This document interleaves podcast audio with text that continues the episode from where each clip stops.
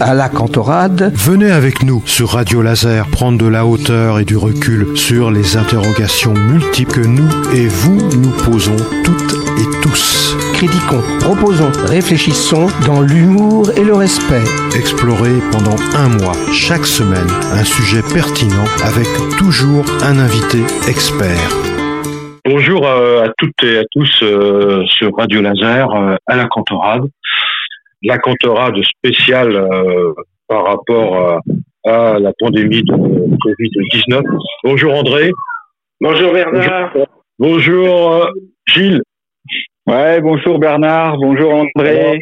Alors c'est un, un à la cantorade particulier puisque nous faisons ça par téléphone avec l'assistance euh, judicieuse euh, de Laurent pour euh, pour pouvoir réaliser ce podcast qui va être la prolongation de l'article qui a déjà été mis sur sur Radio Laser. Alors le confinement qui a qui est quasiment complet qui a été décrété par le président de la République et le gouvernement est la conséquence comme vous le savez de la pandémie Covid-19 alors attention, quand on dit Covid-19, c'est la Covid-19. La Covid-19, ça veut dire euh, la maladie euh, sous virus. Et ça, ça a été induit, c'est induit, cette, cette épidémie qui est une pandémie maintenant, c'est induit par le coronavirus. Et donc, on va faire euh, un peu le point sur ce que l'on sait du coronavirus, sur les symptômes, sur les modalités de propagation du virus, la notion de pandémie, et sur les précautions à prendre que l'on va rappeler à nouveau, si ce n'est maintenant tout le monde connaît ça à peu près par cœur. Euh, quelques remarques peut-être à faire avant de avant de commencer cette, cette chronique. Euh, euh avant de, de, suivre ce plan, je tiens à dire que l'on va prolonger cela par un autre podcast plus tard, une autre chronique plus tard, où on va se demander euh, est-ce que les choses seront euh, seront comme avant suite à ce que euh, Peut-être André a une remarque à faire, Gilles aussi, avant que nous commencions. Remarque au niveau du langage. Donc on voit bien que euh, le terme coronavirus est en quelque sorte un terme à peu près dans le langage commun aujourd'hui. Mais pour désigner un problème qui n'est pas forcément euh, traité dans le langage commun. Et le terme Covid-19 est un langage plus technique, qui est propre à une communauté plutôt scientifique. Donc c'est la seule remarque que je voulais dire. Sous-entendu, mm. ça veut dire aussi qu'il faut peut-être changer un peu d'état d'esprit quand on regarde les choses, pas toujours s'enfermer uniquement par une vision euh, binoculaire, si j'ose dire, mais essayer de faire travailler un petit peu la tête de temps en temps. Voilà, c'est ouais.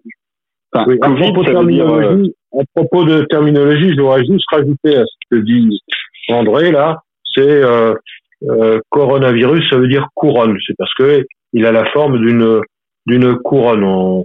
c'est ça, absolument. Euh, Gilles, alors, est-ce que tu as bah, quelque chose à remarquer avant qu'on commence un peu? Bah, Pour Covid, c'est co, le co de Covid, c'est corona. V, c'est le V de virus. Et le D, c'est disease en anglais, maladie.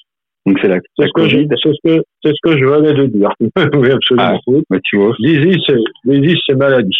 Voilà. Donc c'est pour ça quand on dit euh, Covid 19, c'est pas le virus, c'est la maladie. D'accord? Oui. Alors on rappellera un peu. Euh, oui, 19 c'est l'année. On rappellera un peu la structure et le mode d'action et de transmission de cette euh, de, ce, de ce virus euh, il a une structure relativement sphérique euh, de l'ordre de 150 nanomètres. Alors 150 nanomètres, c'est 1 euh, divisé par 10 puissance 9. Ça veut dire que c'est vraiment très très très petit. Et dans un premier temps, on, on, changera peut-être l'image. vous pourrez voir l'échelle de, de, la cellule et du virus. En bleu, vous verrez une première image, et vous l'avez déjà vu d'ailleurs le site Radio Laser, euh, à savoir qu'un virus fait au moins euh, à peu près euh, un vingtième de la longueur d'une cellule. Il est entouré, ce virus, d'une enveloppe très fragile. Et ça, c'est intéressant parce que le fait qu'elle soit très fragile avec le détergent que l'on utilise, euh, si on se lave bien les mains, eh bien on le, on le, on le détruit ou quand il est sur des surfaces euh, différentes. Sa, paroi euh, est, euh, sur sa paroi sont fixées des, protéines qui font saigner vers l'extérieur et euh, ça c'est important parce que ça leur permet de ça permet au virus de s'accrocher. À l'intérieur se trouve le code génétique de, ce- virus. C'est un peu comme un code informatique. Il est composé de molécules d'ARN, d'acide ribonucléique. Euh, on connaît tous, euh, on entend souvent ce terme ADN et pas seulement appliqué à la biologie. Quand on dit que c'est dans l'ADN euh, d'une entreprise, c'est dans l'ADN d'un projet, etc., etc., eh bien c'est dans le programme, donc finalement, cet ARN, c'est un programme et c'est le programme du, virus. Et euh, la séquence euh, des molécules qui le constituent sont maintenant bien connues. Et comme tous les virus, euh, il est incapable de, de se reproduire sans un hôte spécifique. Savoir qu'on peut se demander, est-ce qu'il est vivant? Oui, quelque part il est vivant, mais c'est pas la définition de la vie au sens où on l'entend. Et donc, comment ça se passe? Eh bien, il pénètre dans la cellule. Euh, André et Gilles, si vous avez des, des choses à dire, allez-y, hein, vous, pouvez m'arrêter aussi. Attends, je voudrais Ouais. juste euh, éventuellement euh, faire une légère, encore toujours une remarque. Discrétion, oui, vas-y, vas-y, je t'en prie. Oui. Bah oui, pour rappeler que euh, sous cet angle, euh, notre être propre, c'est-à-dire le fait qu'on soit un être vivant dans l'humanité, notre Oui. être propre ne peut pas être traité euh, en dehors de considérations biologiques scientifiques et non pas sous l'angle sociologique, par exemple. Pour distinguer Absolument. donc notre être en tant que nature et notre être en tant que culture. Pour autant, nous sommes toujours un être de nature dans la culture. Tout à fait. En- justement, on aura, un- on en reparlera tout à l'heure euh, en discrétion euh, plus loin, plus vers la fin de, de cette chronique. Alors donc, euh, je disais donc il va rentrer dans la dans la cellule, il va franchir la membrane et comment il y rentre? D'abord, il se fixe sur la cellule, un peu comme si vous avez vu les images de du LEM atterrissant sur la Lune. euh, eh il va, se fixer sur la Lune, mais lui, il reste fixé, et puis voilà, c'est tout. Tandis que ce virus, là, il va se fixer à la surface de la cellule, et il va ensuite, euh, littéralement, injecter son ARN. Alors, il va se fixer préf- préférentiellement sur les cellules euh, alvéolaires pulmonaires. Cependant, il peut aussi se fixer sur des cellules intestinales, il peut se fixer sur des cellules du système nerveux central. Pulmonaire, on en verra tout à l'heure les symptômes. Intestinal, euh, on en parle maintenant, ça peut provoquer donc des troubles intestinaux. Système nerveux central, eh bien ça peut provoquer, euh, entre autres, euh, un signe euh, caractéristique et souvent relevé dans le cadre de personnes infectées, une perte de l'odeur. Et là, c'est le système nerveux central euh, qui est touché. Et donc, euh, cet ARN étant injecté, il va s'incorporer, cet ARN viral du virus, il va s'incorporer dans l'ARN de nos cellules. Ils vont se mettre alors à fabriquer de grandes quantités de virus. Ceux-ci vont s'accumuler dans la cellule et vont perturber son fonctionnement. Parallèlement, les virus ainsi fabriqués vont ressortir de la cellule pour aller infecter d'autres cellules qui sont saines. Et ce cycle peut se renouveler sans cesse et la fonction du tissu infecté. Alors attention, il y a une autre phase, ça c'est ce qu'on appelle la phase virale. Il y a une phase inflammatoire où eh bien, on va se mettre à, à synthétiser des cytokines, notre système de défense va se mettre à fabriquer des cytokines, et parfois, et même souvent en trop grande quantité, et on va même détruire nos propres cellules. Et c'est, ça devient aussi très très dangereux dans cette phase-là. Alors, quels sont les symptômes associés? Est-ce que là, vous avez des choses à ajouter, André et Gilles? Non, c'est intéressant. On sent, on Ouais. sent le professionnel euh, qui parle. Je suis bon, je- je suis en retraite. Je suis en retraite. Et il y a- il y, a un autre traité qui peut peut-être dire quelque chose, euh, juste euh, en fonction de Oui. quelques éléments simples. Euh, à partir du moment où le virus euh, ne peut pas être attaqué par un antibiotique puisque c'est un virus, c'est pas un microbe si on veut. Absolument. absolument. Ça veut dire que lorsqu'on veut traiter le virus, il faut aussi traiter euh, les maladies que le virus intègre dans le corps ou fabrique avec le corps. Donc il faut Ah oui. il y a des microbes forcément qui sont suractivés dans le moment. Absolument. Donc, euh, ce qu'il va, ce qu'il va falloir, c'est, on en parlera tout à l'heure, hein, dans le cadre des recherches, c'est trouver des, des solutions pour euh, pour stopper ce virus. et traiter euh, les conséquences. Oui, oui, les conséquences. Alors les conséquences, euh, euh, il faut très très vite, euh, puisqu'on André là me devance un tout petit peu, mais il faut très très vite euh, C'est dû à ma taille. l'arrêter. Il faut très vite très vite l'arrêter parce que si les dégâts au niveau pulmonaire sont trop importants, ça va être difficile de revenir en arrière. C'est-à-dire que si euh, on n'est plus capable de faire passer euh, l'oxygène euh, dans notre sang, euh, et, et si les choses atteignent un certain stade, ça devient relativement irréversible. Donc, il est super important de pouvoir empêcher ce virus de, de, de rentrer dans les cellules. Et donc, par exemple, il y a des molécules qui existent. Et comme tu me devances dans mon propos, je prends de l'avance sur le propos. Et euh, par exemple, des molécules telles que la chloroquine ou d'autres antiviraux peuvent empêcher le mécanisme de rentrée du virus euh, dans, les cellules, comme je viens de l'exposer. Ou alors d'autres molécules, mais euh, pour l'instant, il faut, il faut montrer que ça agit sur le corona- coronavirus. Euh, d'autres molécules vont empêcher le, le fait qu'il y aura après une incorporation dans l'ARN euh, et des formations de vésicules contenant ensuite le, le virus dans les cellules.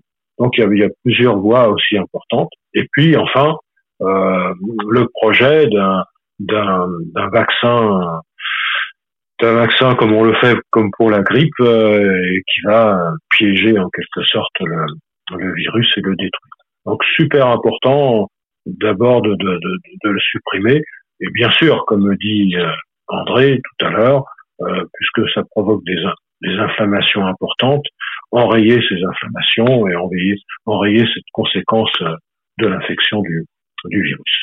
Alors quels sont les, symptômes associés? Alors donc euh, j'avais dit tout à l'heure que ça touchait le tissu pulmonaire, le tissu intestinal, le système nerveux central, entre autres, mais surtout le plus important et les mortalités que l'on a actuellement, euh, malheureusement, eh bien c'est par rapport au tissu pulmonaire, la cible euh, relativement privilégiée du virus. Il en résulte parallèlement donc une inflammation, comme j'ai dit, mais surtout une diminution à capter l'oxygène et à le faire passer dans le sang. D'où parfois, bien quoi, bien parfois une détresse respiratoire, euh, une nécessité donc d'aider le patient à mieux respirer avec des respirateurs. Vous savez qu'on on a tendance à en manquer actuellement. Alors, au début dans, de l'infection, dans un premier temps, on a quelques quelques signes euh, euh, qui peuvent apparaître, mais au début, il n'y a rien. C'est ce que l'on dit, quelque chose d'asymptomatique. Donc rien rien n'est visible. Et euh, au bout de ces quelques jours, euh, chez certains sujets, euh, des symptômes apparaissent. Et euh, tout d'abord, ça peut être quoi? Des tremblements, de la toux, de la fièvre, à partir de 38 degrés, on le rappelle. Et donc euh, une dys- dyspnée, c'est-à-dire une difficulté à respirer, et éventuellement la détresse respiratoire. Et ça, ça peut durer à peu près 14 jours. Le virus peut être présent, et au bout d'un certain temps, euh, euh, que des symptômes d'ailleurs soient visibles ou pas. Ce qui peut se passer, c'est que la- l'action va se continuer et, et va être délétère, même si le virus n'est plus là, puisque notre système immunitaire s'est emballé. Et puis, euh, chez beaucoup de patients, fort heureusement, c'est à peu près 99% des patients, ça, euh, il y a des chiffres euh, 10, 98 ou 99, eh bien, ce virus va disparaître euh, et beaucoup d'ailleurs de patients peuvent être infectés euh, et ils ne s'en rendront jamais compte. Et rappelons que les personnes immunodéprimées euh, qui peuvent être atteintes de certaines pathologies, euh, les personnes âgées par exemple, mais mais pas que, malheureusement, en l'actualité nous l'a révélé, eh bien sont sont très fragiles par rapport à ça. Est-ce que par rapport à ça, vous avez André des, des commentaires à faire, André et Gilles. Oui. Vas-y Gilles, as quelque chose à dire, mon cher ami? Oui, non, non, rien de particulier. bah alors, je suis en confinement, je suis avec mes enfants et du coup, euh, je, suis à moitié dans l'émission et à moitié avec eux et c'est un peu. Ah oui, bah c'est bien. Voilà, voilà le, le direct. Euh, voilà aussi donc. Euh, comment on procède les, les, éditeurs maintenant savent comment on procède eh bien on n'a pas le choix Mais oui alors quand tu disais 14 jours c'est en gros au bout de 14 jours soit euh, on est guéri soit on est mort quoi. 14-20 bah, jours ouais 14-20 jours ouais. Ouais, d'accord. Euh, et parfois ça va très très vite. Hein. Vous avez, quelqu'un peut rentrer aux urgences en étant debout, en disant je suis pas bien. Et puis euh, deux, trois, quatre jours après, euh, ben les choses, euh, le tableau est très très sombre. Ça, ça, ça, ça arrive. Oui, une petite Oui. question. Oui. Euh, donc euh, pendant ces 14 jours-là, les anticorps euh, qu'on possède sont sollicités? Ah oui. Et on Alors, les sait que anticorps, ces anticorps-là vont s'affoler parfois, qui va arriver à des effets inverses. C'est-à-dire, au lieu d'être anticorps étrangers, ils deviennent anticorps pour nous-mêmes. D'accord, on peut, on peut fabriquer des auto-anticorps, mais on fabrique aussi des anticorps contre euh, contre euh, contre le virus. Et pour Oui, toutes- mais- toutes les personnes, 99% des personnes qui, qui s'en sortent en quelque sorte. Rappelons encore que les, les personnes immunodéprimées, celles qui sont atteintes de certaines pathologies, hypertension artérielle, diabète par exemple, ou les personnes âgées sont, sont relativement les plus fragiles, mais euh, l'actualité nous a montré que les, les jeunes euh, les jeunes adultes euh, peuvent aussi être être touchés. Donc, faut être très très très vigilant. On en parlera tout à l'heure. Alors, tout ça, ça, il est important de comprendre aussi comment se propage ce virus et, euh, c'est quoi une pandémie finalement, l'état dans lequel on est actuellement. Eh Bien, le virus se propage lorsque l'on tousse ou même lorsque l'on parle, simplement lorsque l'on parle, euh, que l'on ait des symptômes ou pas. Euh, il est en effet euh, présent dans ce qu'on appelle des gouttelettes euh, aéroportées, des gouttelettes aéroportées, donc des gouttelettes, puisque quand Dans on, l'air. Quand on respire, euh, eh bien, ces gouttelettes euh, vont, vont être expirées et, et elles vont être en suspension dans, dans l'air pendant sur une distance d'à peu près d'un mètre ou deux, euh, notamment lorsque l'on éternue. Et donc, euh, ça peut aller jusqu'à deux mètres euh, si on éternue bien fort en tout cas. Et ces gouttelettes après vont retomber. Et donc, euh, il ne peut pas circuler dans l'air comme ça, voler sur des kilomètres et des kilomètres. Ça, c'est déjà euh, en quelque sorte entre guillemets une, bonne chose. Euh, et donc, euh, ça peut donc atteindre ces gouttelettes des personnes à une distance relativement proche ou se déposer sur les mains, le visage des personnes ou encore sur des objets, par exemple des poignées de porte, des rampes, des lettres, des denrées alimentaires, etc., etc.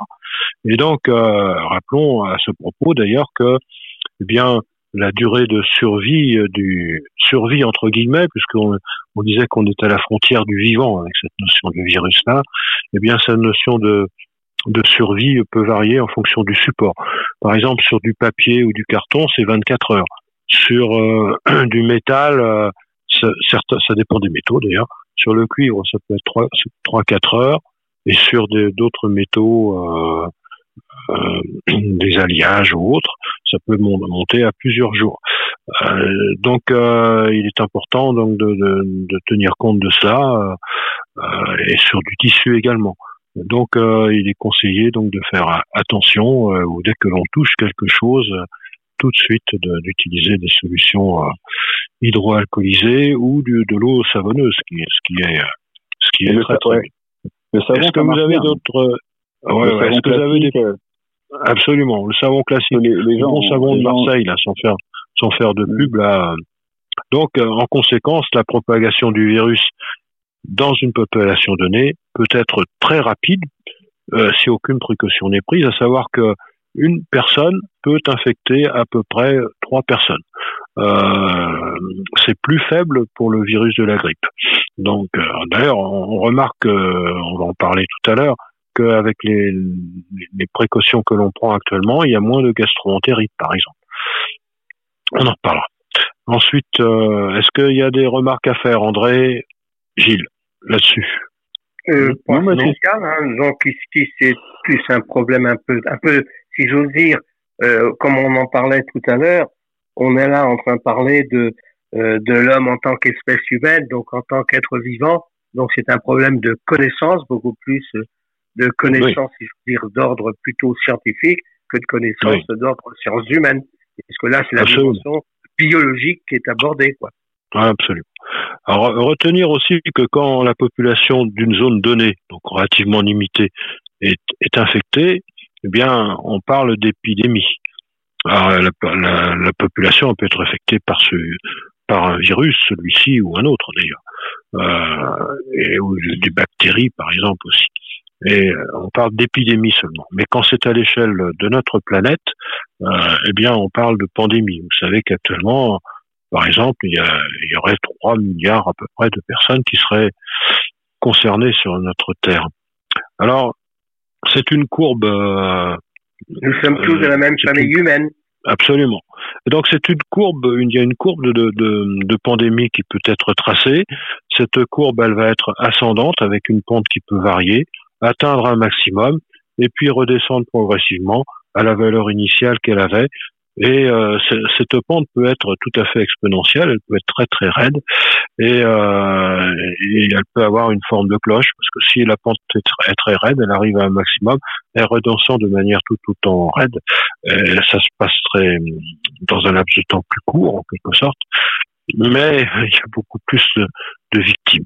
D'où l'intérêt euh, d'avoir une pente euh, relativement douce et donc, euh, il faut éviter donc que le nombre de patients atteints dans un laps de temps donné euh, soit grand. Et donc, plus ce nombre est grand, plus les risques vont être importants pour les patients atteints et plus les services de santé seront débordés. Donc, essayez d'avoir une phase ascendante de la courbe la plus, avec une pente la plus, la plus douce possible. Il faut donc, comme je viens de le dire, la diminuer. Et donc là, dans ce cas-là, prendre un certain nombre de précautions. Est-ce que, avant d'aborder les précautions euh, que l'on va rappeler, euh, maintenant ça fait 14 jours qu'on est dans, dans ces conditions de précaution et de confinement entre autres, euh, est-ce que vous avez des remarques Gilles et André? Si la pente est justement oui. sévère et droite, enfin elle, monte justement le but là de l'isolement c'est c'est de la c'est de la baisser mais du coup ça va prolonger toute la période absolument alors donc savoir le problème est-ce qu'il vaut mieux et on pense qu'il vaut mieux avoir le moins de victimes possible, moins de, de, de, moins d'encombrement possible dans les hôpitaux, parce qu'il y a d'autres personnes qui ont besoin d'être traitées pour d'autres pathologies. Euh, et donc dans ce cas-là, si on en veut le moins possible, ça va durer beaucoup plus longtemps. Ou alors euh, se tomber dans des encombrements au niveau des hôpitaux, avec beaucoup plus de, de personnes qui vont être atteintes avec des avec des, des conséquences lourdes, euh, bien le choix il est, il est vite fait. Il est, il est fait euh, dans la mesure que il faut éviter euh, que cette pente soit trop raide, il faut qu'elle soit euh, relativement douce en quelque sorte. Oui. Euh, la seule chose qu'on peut noter ici, justement, c'est ce qu'on disait aussi un peu au début, sous l'angle strictement de la biologie, etc. Enfin, d'ordre scientifique, science exacte. Hein, je parle pas des sciences. Oui, oui, oui. Donc science exacte eh bien, euh, il y a une solidarité implacable entre tous les êtres vivants, soit dans un sens, soit dans l'autre. Tout à fait, tout à fait. Alors, on, va rappeler quelles sont les précautions que euh, on fait, fait en quelque sorte notre devoir, nous, à la cantorade euh, et radio laser.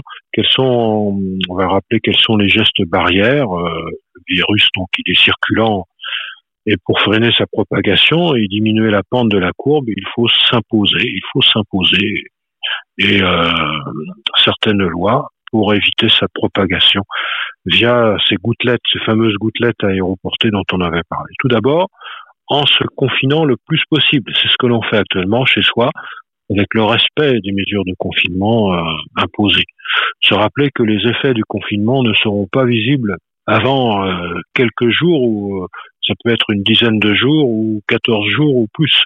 Donc euh, actuellement, on est proche du, du, du, maximum, mais on n'y est pas encore, je crois. Hein. Ensuite, maintenant, comment? On est proche du maximum de quoi, t'as dit? Du maximum de des, des, des personnes contaminées. Ah oui. En France. Donc, le, nombre de cas. En France, en France, oui. Oui, partout. ça veut dire qu'en fait, le confinement a un double effet. Il a un effet à la fois sur soi et un effet aussi sur les autres. Donc, il a un double effet, effet sur soi et effet sur la société.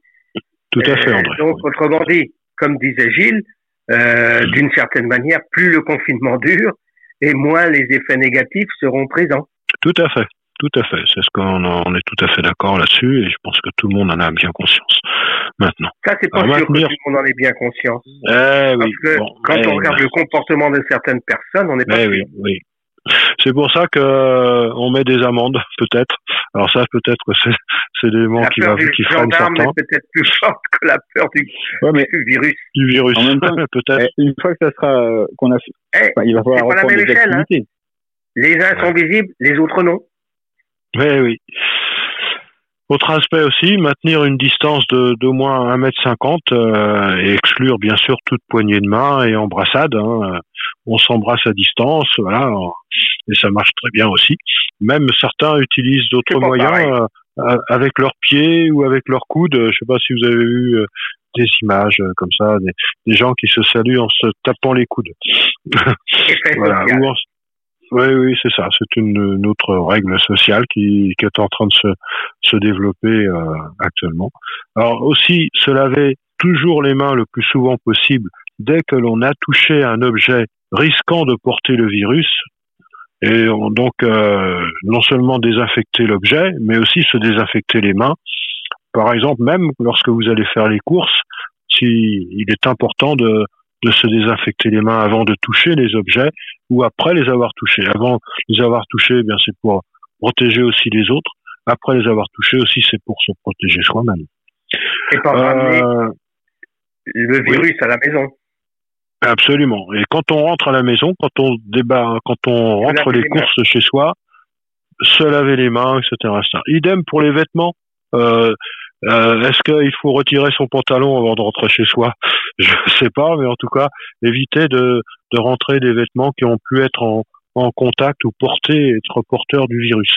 Les chaussures aussi, par exemple. Mais attention. Porter un masque, alors on en parle beaucoup, c'est un grand débat. Euh, si, surtout si l'on se sait contaminant en relation avec une personne qui, qui l'a été euh, éventuellement. Et donc, comme je l'ai dit, donc nettoyer tout objet suspect. Nettoyer tout objet suspect. Oui, André. Oui, juste une, une remarque pour, euh, pour le masque. C'est que comme une bonne partie du temps, on ne sait pas si on est contaminé, donc à la limite, vaut mieux avoir le masque. Absolument. En ab- Dans l'absolu, il vaudrait mieux. Parce que Alors, c'est euh, pas dans notre culture, mais dans d'autres cultures, ça existe. euh, Oui, oui, oui, absolument. Mais bon, cela étant dit, euh, si on se maintient à une distance toujours de de d'un mètre cinquante de quelqu'un, euh, normalement on a Quand de cela est possible. Quand cela est possible, oui, c'est vrai. Par exemple, euh, ça a été étonnant. Euh, c'était un risque. euh, Enfin, ça c'est une position personnelle peut-être. C'était un risque de faire le premier tour des, élections euh, municipales, euh, même si, euh, dit-on, euh, la, la communauté scientifique a dit que, mais je suis même pas sûr qu'elle a ne dit sais que. pas ce que la communauté scientifique a dit, Absolument. mais il semblerait que, que c'est un conseil. Et Oui. ces conseils compte tenu des informations qui leur étaient fournies. Par exemple, le nombre fait. de masques disponibles, etc. Je ne sais Oui. pas si l'information était exacte. Absolument. Absolument. Alors rappelons, qu'il n'existe, euh, bah, comme je l'ai dit tout à l'heure, je crois, on en a parlé, qu'il n'existe aucun vaccin pour l'instant et ça va demander du temps pour euh, pour le développer, euh, sûrement pas avant la fin de l'année, euh, début de l'année prochaine, et qu'il existe vraiment pour l'instant aucun médicament contre le coronavirus, bien que de très nombreuses euh, recherches sont en cours. Il y a actuellement ce qu'on appelle une étude de discovery qui, qui se fait dans la région de Lyon et qui, qui va inclure, qui inclut un certain nombre de molécules, dont l'hydroxychloroquine, euh, mais aussi des antiviraux, euh, d'autres molécules, des antirétroviraux également. Euh, et donc là, sur une grande échelle, euh, peut-être à peu près 3000, euh, 3000 personnes, on devrait avoir les, des, des réponses d'ici une dizaine de jours, ce qui est remarquable, remarquable si c'est le cas, quand on sait que pour mettre au point un médicament, euh, parfois il faut 10 ans. Et euh, l'avantage, c'est que L'hydroxychloroquine, par exemple, euh, est une molécule qui existe déjà comme antipaludique et euh, comme la nivaquine d'ailleurs, mais c'est pas la nivaquine qui, a, qui aurait ces actions-là. En laboratoire, certains ont montré qu'elle empêcherait l'entrée du virus dans dans la dans la cellule, dans les cellules cibles en tout cas. Euh, mais bon, tout ça, ça reste à confirmer, même si actuellement il y a une sorte d'emballage pour certains pour cette molécule, puisque comme vous avez vu dans la presse ou à la télé, je sais pas où, à Marseille, euh, il y a un institut des maladies infectieuses où les gens font la queue euh, pour être euh, détectés parce qu'il y a des tests là-bas et il y en a pas partout. Et ça, on aura l'occasion d'en reparler probablement autour d'une au cours d'une deuxième chronique. Et donc, on en est là pour l'instant. Donc, continuons à nous protéger, prenons soin les uns des autres, respectons ces précautions pour autrui et nous-mêmes et gardons plus que jamais, et c'est ce qu'on essaye de faire à Radio Laser et à travers aussi cette chronique à la cantorade, essayer de garder le lien entre nous, euh, et ça, ça paraît, ça paraît quelque chose d'important. Peut-être qu'il serait bien, André et Gilles, d'annoncer que dans la prochaine chronique, euh, on va essayer, là on a été très descriptif finalement en rappelant les précautions, on va essayer de prendre peut-être un peu plus d'auteur. Euh, André et Gilles, vous avez des idées là-dessus? Gilles? De hauteur sur, euh, sur ce qui se passe. Euh, Alors moi, je, je, parlerai, je parlerai, je parlerai simplement. Euh, peut-être qu'il y aura des habitudes à changer. Quelles seraient l'après, quoi. Par exemple, pour les médicaments, les masques, les réactifs. Euh, on, on, a, pour des raisons économiques, sûrement fait fabriquer euh, beaucoup de médicaments à l'étranger, en Inde, euh, en Chine, euh, aussi pour les masques ou les réactifs. Et, euh, eh bien là maintenant, on a un problème sérieux, c'est que bien, il faut il faut se débrouiller. Bien sûr qu'il y a une solidarité mondiale et c'est très bien, européenne aussi et c'est très bien, mais il va peut-être revoir, oui, c'est pas sûr, va falloir peut-être revoir un peu les choses. Euh, et donc, peut-être que trop, par souci d'intérêt économique, euh, on a fait fabriquer beaucoup de choses euh, loin de, la France. il ne s'agit pas de se replier au niveau d'un nationalisme euh, outrancier, mais peut-être qu'il va falloir revoir les façons de fonctionner, être plus local, fabriquer nos médicaments et toutes nos matières premières beaucoup plus à proximité, euh, parce que lorsqu'il y a un problème comme ça, une pandémie, euh, qu'est-ce que l'on peut faire? C'est pas évident parce que les autres aussi euh, ont ce même même problème. Qu'est-ce que vous en pensez? Qu'on puisse consacrer quelque chose un peu plus là-dessus? On pourrait aussi, et on pourra et on devra, je pense, s'interroger aussi sur ce que c'est qu'un débat scientifique, surtout à notre époque où on voit que le débat est devenu en quelque sorte sur la place publique et donc, il y a un mélange entre un débat de la place publique et un débat de, de, de scientifique. Mmh. Parce qu'on sait qu'un scientifique, c'est aussi un homme ou une femme. Et donc, avec les vanités plus ou moins importantes qui peuvent exister chez les uns et chez les autres. Donc là, il y a ah un gros problème. Et le problème donc, du discours, qu'est-ce, quel discours est légitime Oui. Et c'est aussi le problème de la relation entre le politique et le l'opinion publique. oui, la relation entre le politique la relation entre le politique et le scientifique aussi est quelque chose qui serait peut-être y a, ça, mais en même temps on peut on peut on peut observer si on veut c'est que le discours du politique est un discours qui est en, fait, en quelque sorte plus ou moins enfermé dans une communauté d'un certain type qui n'est ni scientifique ni populaire. Et donc euh, il y a trois trois types de discours qui sont en concurrence voire en conflit. Et ça c'est la et ça entretient euh, ce qu'on appelle les, les, fake news. Tout ça, euh, parce que les fake news ne prennent pas uniquement euh, position ou source à l'intérieur d'elles-mêmes. Elles s'appuient aussi sur ce qui leur est offert par les différentes populations dont on vient de parler. Sciences, euh, euh, politique, journaux, etc. Le, et puis le centralisme, par exemple, à la française, est-il préférable ou moins que euh, les organisations euh, plus plus décentralisées qu'on peut observer en Allemagne et même en Italie et même en Espagne. Oui, oui. Je reprendrai une citation de Michel Urvois dans dans Ouest France, dans le domaine de la réflexion, qui disait si la fièvre consumériste, l'obsession d'une croissance carbonée et l'avidité individualiste ne nous font pas perdre la mémoire en deux mois, l'après-coronavirus devrait être très différent de l'avant. On, pourrait peut-être bien espérer ça.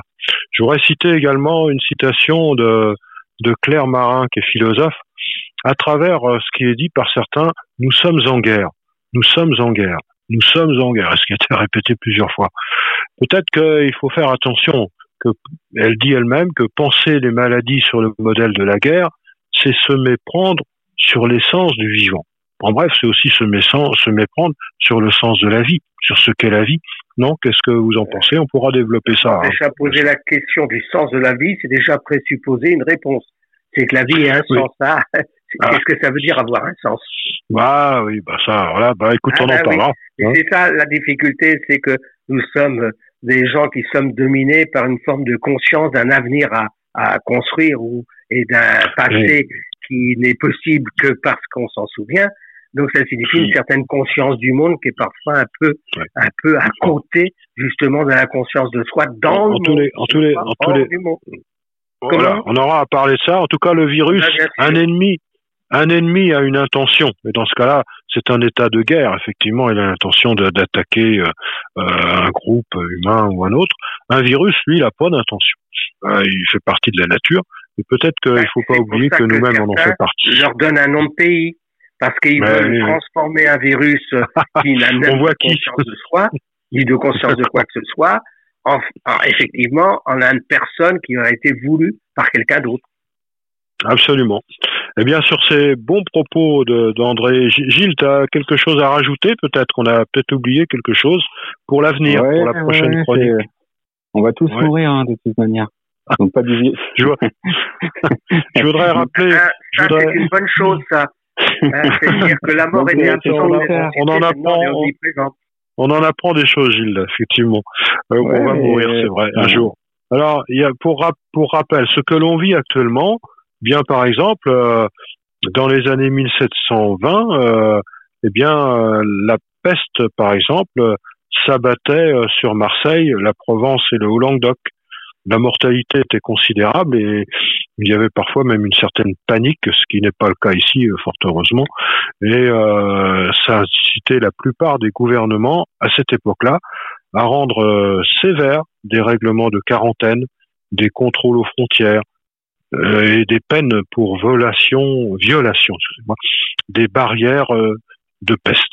Eh bien, c'est un peu ce que ce que l'on vit actuellement. C'était en 1720, ça, c'est-à-dire il y a 300 ans.